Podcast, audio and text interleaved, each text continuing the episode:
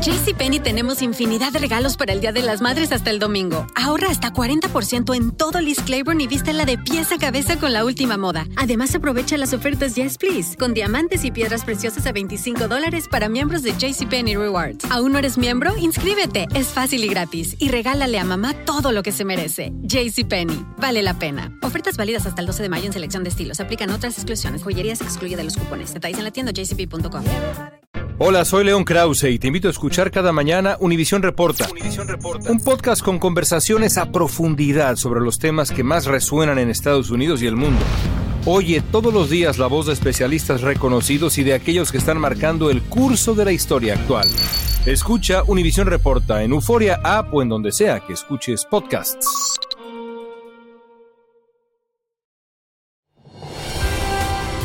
Hola, soy Jorge Ramos y a continuación escucharás el podcast del Noticiero Univisión. El programa de noticias de mayor impacto en la comunidad hispana de Estados Unidos. Buenas tardes. Comenzamos el noticiero con las grabaciones en las que ex abogados y aliados de Donald Trump, Jorge, detallan cómo él presuntamente planeaba permanecer en la Casa Blanca a pesar de haber perdido las elecciones ante Joe Biden. Cecilia, las grabaciones forman parte del proceso que se le sigue al expresidente en uno de los varios juicios que hay en su contra. Una de esas grabaciones, una ex abogada de Trump, ofrece el testimonio más comprometedor, como nos informa Vilma Tarazona. Los videos filtrados revelaron parte de lo que las abogadas de Donald Trump, Sidney Powell y Jenna Ellis dijeron a los fiscales cuando se declararon culpables de cargos reducidos en el juicio contra Trump y 17 coacusados más por el intento de revertir los resultados de las elecciones presidenciales de 2020. Cindy Powell habló sobre los deseos, según ella, de Trump para encontrar evidencias de fraude. He always wanted to know where things were in terms of finding fraud that would change the results of the election. So he would contact you? Sure. Los fiscales le preguntaron sobre lo que le habrían dicho los asesores a Donald Trump. His trusted advisors were, were telling him, "Sir, you lost." Right. That's, Powell dijo que Trump estaba determinado a permanecer en la Casa Blanca y consideraron el plan de retirar las máquinas de votación de varios estados.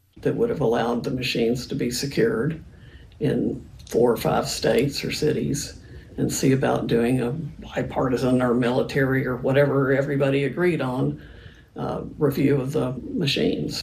Jenna Ellis dijo a los fiscales que ella estuvo en la fiesta de Navidad de la Casa Blanca y el asesor de Trump, Dan Scavino, le dijo que Trump planeaba negarse a dejar la Casa Blanca.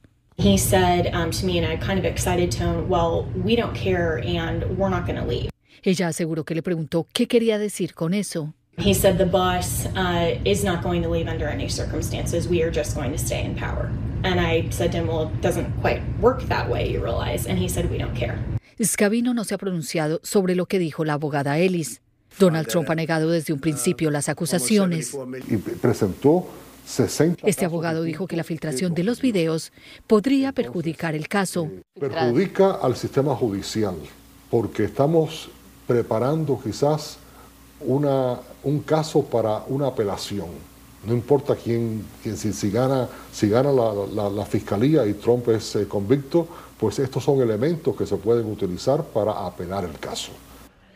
Y ante la filtración de los videos, la Fiscalía del Condado de Fulton en Georgia pidió una medida de emergencia para sellar las evidencias en este caso. Jorge, regreso contigo. No, muchas gracias. Bueno, esta noche hay buenas noticias desde Washington y es cierto, no siempre podemos decir esto.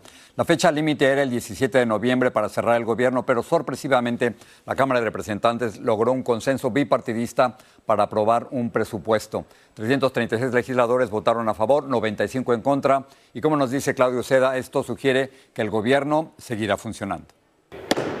Otra vez, la Cámara Baja aprobó otra extensión para financiar el gobierno y evitar su cierre. Algunos republicanos se unieron con los demócratas. Antes del voto, nos explicaron sus posturas. Se necesita mantener el gobierno abierto, así que sí va, va a tener el voto mío. Lo que yo no quiero ver es que el viernes mujeres que dependen de WIC o dependen de beneficios no tengan sus beneficios. De nuevo, un grupo de republicanos se rebeló y votó en contra del plan de su líder Mike Johnson. Algunos se oponen a legislaciones temporales. ¿Está dispuesto entonces a que cierre el gobierno? Ah, no, estoy dispuesto a que hacemos eso de forma regular. Tenemos tiempo, mira, hoy es día 14, tenemos tres días. La legislación ahora va rumbo al Senado para su aprobación. Pero un altercado físico entre dos republicanos, el ex líder de la Cámara Baja Kevin McCarthy y Tim Burchett, manchó la jornada y mostró más divisiones y amargura. Kevin McCarthy walked by and he Kevin McCarthy caminó y me dio un codazo en el riñón, nos dijo este republicano. Burchett hablaba con una reportera de la Radio Nacional Pública, quien grabó el altercado. Sorry, Kevin, didn't mean to elbow. Why'd you elbow me in the back, Kevin? Hey, Kevin, you got any guts? jerk. No, I did not elbow him. No, I- Kevin McCarthy lo negó y dijo que el pasillo era muy estrecho. Burchett fue uno de los ocho republicanos que destituyeron a McCarthy de la presidencia de la Cámara Baja. Tennessee, if you got a problem. En Tennessee, si tienes un problema, se habla cara a cara. Supongo que en California se da un golpe bajo. McCarthy es un bully, dijo. Y por si fuese poco, quien presentó una moción para destituir a Kevin McCarthy, el republicano Matt Gates, ha presentado una queja formal y está pidiendo una investigación de lo ocurrido. En Washington, Claudio Seda, Univision. En el Senado también se caldearon los ánimos. El senador republicano Mark Wayne Mullin de Oklahoma retó a pelear a Sean O'Brien, el presidente del sindicato de transporte. Mullin se enfadó cuando O'Brien lo calificó de, y cito, ejecutivo avaricioso que finge haber triunfado por su cuenta. El senador demócrata Bernie Sanders intervino para apaciguar los ánimos. El servicio secreto divulgó fotos de la bolsa de cocaína que se encontró en la Casa Blanca en el verano. Apareció en la entrada del edificio de oficinas ejecutivas que es popularmente conocido en inglés como The West Wing. El servicio secreto no ha podido identificar al sospechoso de llevar la droga a ese lugar. Seguimos en Washington. Miles de personas asistieron hoy a una manifestación en apoyo a las personas secuestradas por Hamas en Israel el 7 de octubre y contra el antisemitismo en Estados Unidos. El presidente israelí Isaac Herzog eh, envió un mensaje de solidaridad y agradecimiento a los asistentes. Pedro Rojas estuvo allí y nos informa. Miles de judíos estadounidenses se concentraron en Washington, D.C. rodeados de estrictas medidas de seguridad, que incluyeron cierres de calles con camiones y despliegues de guardias nacionales y policías. Asistentes dicen que la guerra desatada por el mortal ataque de Hamas al sur de Israel ha revivido muchos temores por los más de 200 personas que secuestraron los terroristas. Gran tristeza y una- es una lástima que no sabemos nada de ellos ahora. Líderes del Congreso, activistas judíos y familiares de las víctimas del ataque de Hamas hablaron en el evento. Familiares de los secuestrados por Hamas también marcharon hoy en Israel. En la Casa Blanca, el presidente Biden expresó confianza en lograr la liberación de los raptados.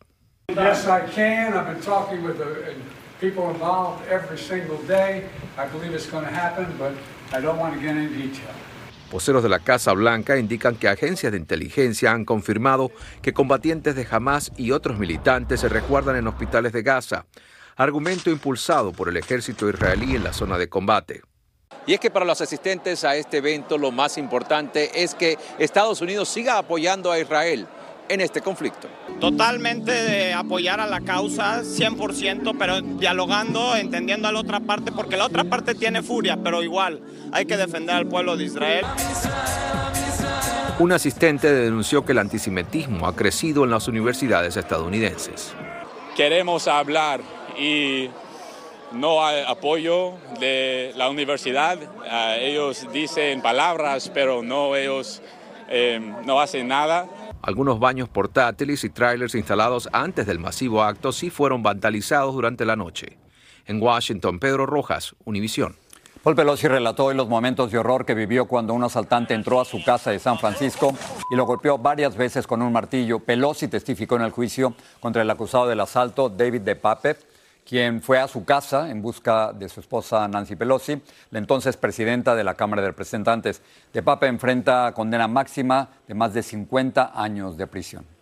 En Texas, dos personas fueron acusadas por separado de amenazar a jueces federales. Una de ellas es Alice Marie Pence de Port Charlotte, en la Florida, por amenazar de muerte a un magistrado de Amarillo, Texas, que emitió un fallo para retirar del mercado una píldora para el aborto.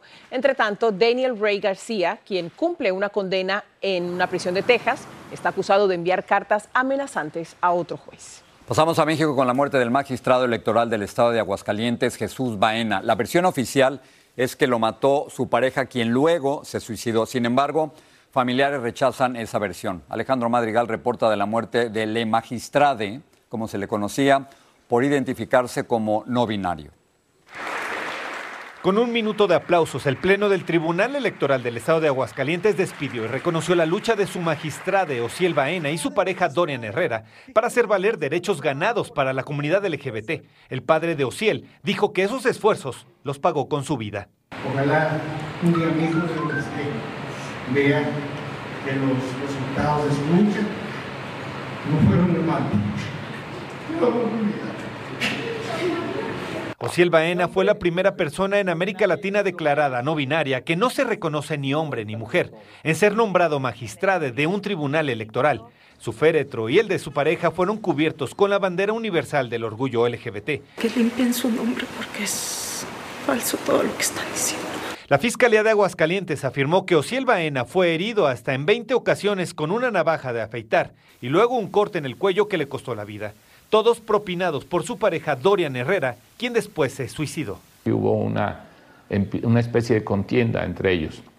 Hay que considerar también que este, eh, la, víctima, bueno, en este caso la pareja del magistrado, eh, resultó positivo en metanfetamina. Pero la familia de Ociel Baena rechaza la versión oficial.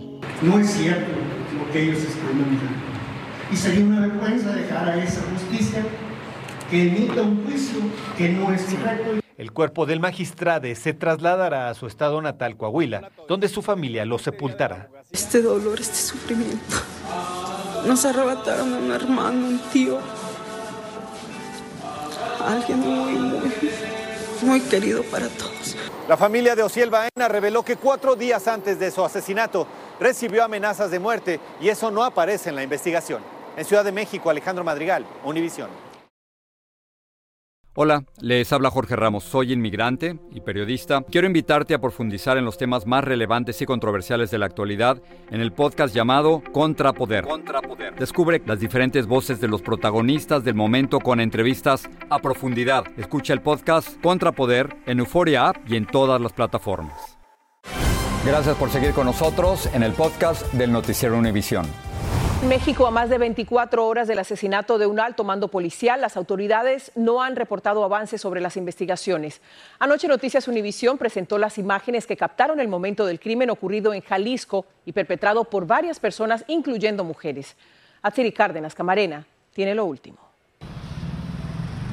Su asesinato afuera de una cafetería, a plena luz del día y en una de las zonas comerciales más prósperas de Zapopan, Jalisco, conmocionó a miles. Las imágenes revelan cómo cuatro personas, entre ellas dos mujeres, ya lo esperaban sentadas en dos mesas, haciéndose pasar por clientes.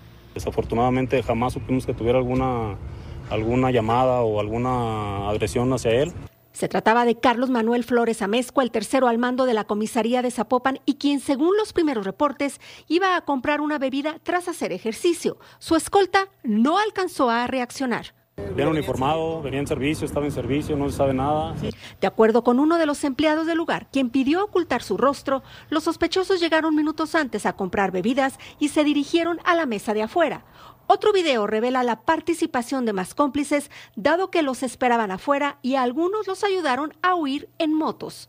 Claro que estamos nerviosos porque pues, si se atrevieron esas personas a hacer eso, pues uno como trabajador, pues, ¿qué puede esperar, no? Para el investigador y catedrático de la Universidad de Guadalajara, el abogado Francisco Jiménez, este es el escenario que le espera a Jalisco ante la proximidad de las elecciones. Creo que el mensaje tiene que ver con los, eh, con los procesos electorales que ya están en puerta, tienen que ver con destinatarios, que son los que están por ocupar los cargos de gobernador, de eh, presidentes municipales y probablemente se busca la hegemonía en el estado de Jalisco con un solo grupo porque así lo dejaron entrever a través de, mensajes alusivos al tema. Zapopan es uno de los municipios del país con más policías asesinados en los últimos años. A pesar de la nitidez de las imágenes, las autoridades no han informado si ya se identificó a los sospechosos. En Zapopan, México, Achiri Cárdenas Camarena, Univisión. Los conductores de camionetas tienen más probabilidades de matar a los peatones que los vehículos más pequeños. Un estudio reveló que las camionetas con la parte delantera alta tienen un 45% más probabilidades de matar a un peatón al que golpean. Las muertes de peatones aumentaron más del 80% desde el 2009. El gobernador de California, Gavin Newsom, dijo hoy que no demolerán el puente de la Interestatal 10 que resultó dañado por un incendio, pero advirtió que las reparaciones demorarán de tres a cinco semanas. Newsom le añadió que el fuego afectó a unas 100 columnas de la autopista y alrededor de 10 sufrieron daños severos. El gobernador había informado que el incendio fue intencional. La inflación en los Estados Unidos disminuyó el mes pasado con respecto a septiembre. La inflación ahora es del 3.2%, una disminución de 0.5%. Luis Mejid nos dice qué artículos bajaron de precio. La semana próxima llega el Día de Acción de Gracias y la gente ya está saliendo a comprar el pavo. Bueno, yo lo hago guisado con especias, con tomate. La inflación puede estar bajando, pero Nena Barca todavía no lo siente. Por ahorita no me he dado cuenta. En buena parte no se ha dado cuenta porque no todos los precios están dejando de subir al mismo tiempo. Por ejemplo, el pan en octubre subió un 6%, la carne un 9% y la docena de huevos, que el año pasado estaba muy cara, bajó un 22% con respecto al año anterior. A menos que uno coma solamente huevos, es probable que no se dé cuenta de que la inflación está bajando. La gente lo va a comenzar a sentir en un futuro. Por el momento los precios se siguen elevados, pero ha dejado de crecer. Donde probablemente haya encontrado un alivio es en el costo del combustible. Después de la alta temporada de verano, el precio de la gasolina ha bajado un 5% con respecto al año anterior y eso a su vez pone menos presión en los precios de todo lo que se transporta. Con su estrategia de subir intereses, el Banco Central ha ganado otra batalla contra la inflación. Pero la guerra no ha terminado. El objetivo es llevarlo a 2%. Todavía queda camino por recorrer y la temporada de Navidad no espera. ¿Cuántos eh, regalos piensan comprar? Para los niños pequeños, dos nada más. sí, pues nada más tenemos dos. Estas fiestas muchos consumidores tendrán todavía que ajustarse el cinturón gastando lo que puedan con inteligencia. Lo que hago siempre trato de buscar diferentes tiendas, porque si solo voy a una, normalmente no, no va a ser bueno para mí, entonces comparo precios. Porque aunque las últimas cifras indican que la economía va por buen camino, eso no es suficiente. Para comprar hay que tener dinero en el bolsillo. En San Francisco, Luis Mejid, Univisión. En Texas, la policía le advirtió a los feligreses sobre un falso sacerdote que robó dinero de una iglesia. El 27 de octubre, el supuesto padre Martín dijo que llegaba de Chicago y había olvidado su llave. Personal de la iglesia le abrió la puerta y el hombre entró, robó efectivo de la rectoría y huyó. Ahora lo buscan en Texas, California y Pensilvania. Comer muchos alimentos, ultraprocesados aumenta las probabilidades de desarrollar cáncer, diabetes y enfermedades cardíacas. Así lo reveló el Fondo Internacional de Investigación del Cáncer tras estudiar datos de personas que consumen más alimentos ultraprocesados como productos animales y bebidas azucaradas. Un estudio del 2019 halló que el 71% de los alimentos en este país pueden considerarse como ultraprocesados. El colombiano Luis Díaz, delantero de Liverpool, viajó a su país para reencontrarse con su padre que estuvo secuestrado 12 días por la guerrilla del Ejército de Liberación Nacional, el ELN. Estas imágenes muestran a Luis Díaz abrazando a su padre por primera vez, quien fue liberado el pasado jueves. La famosa juguetería Toys R Us abrirá una nueva tienda en el Mall of America de Bloomington, en Minnesota, estos cinco años después de haberse declarado en bancarrota. Tendrá 11 mil pies cuadrados y compartirá operaciones con el grupo Go Retail, especializado en la venta de calendarios, juegos y otros artículos.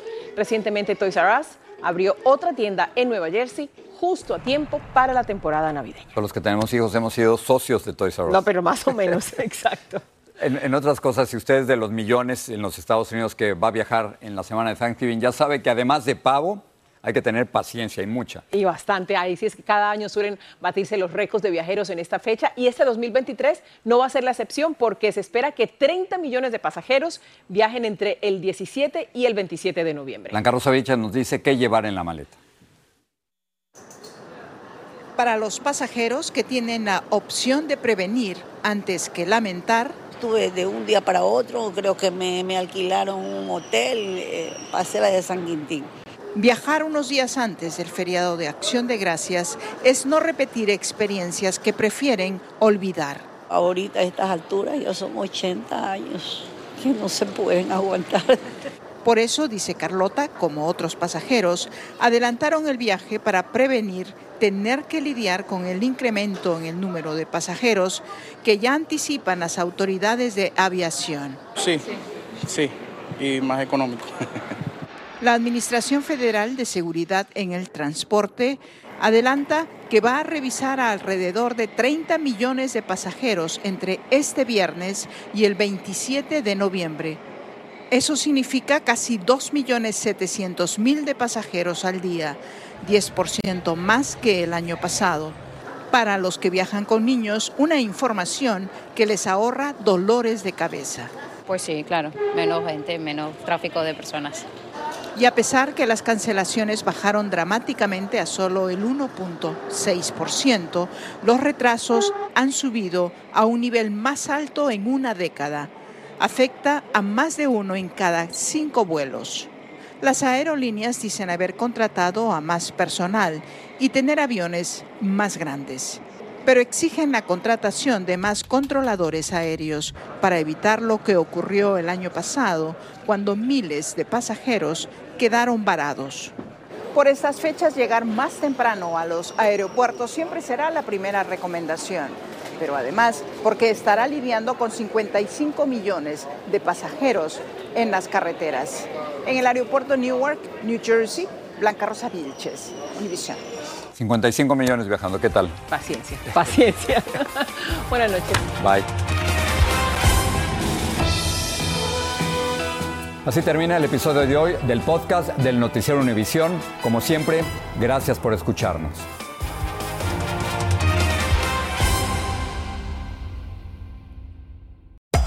Hacer tequila, Don Julio, es como escribir una carta de amor a México. Beber tequila, Don Julio, es como declarar ese amor al mundo entero. Don Julio es el tequila de lujo original, hecho con la misma pasión que recorre las raíces de nuestro país. Porque si no es por amor, ¿para qué?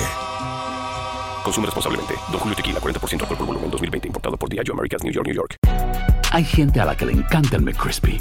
Y hay gente que nunca ha probado el McCrispy. Pero todavía no conocemos a nadie que lo haya probado y no le guste. Para, pa, pa, pa.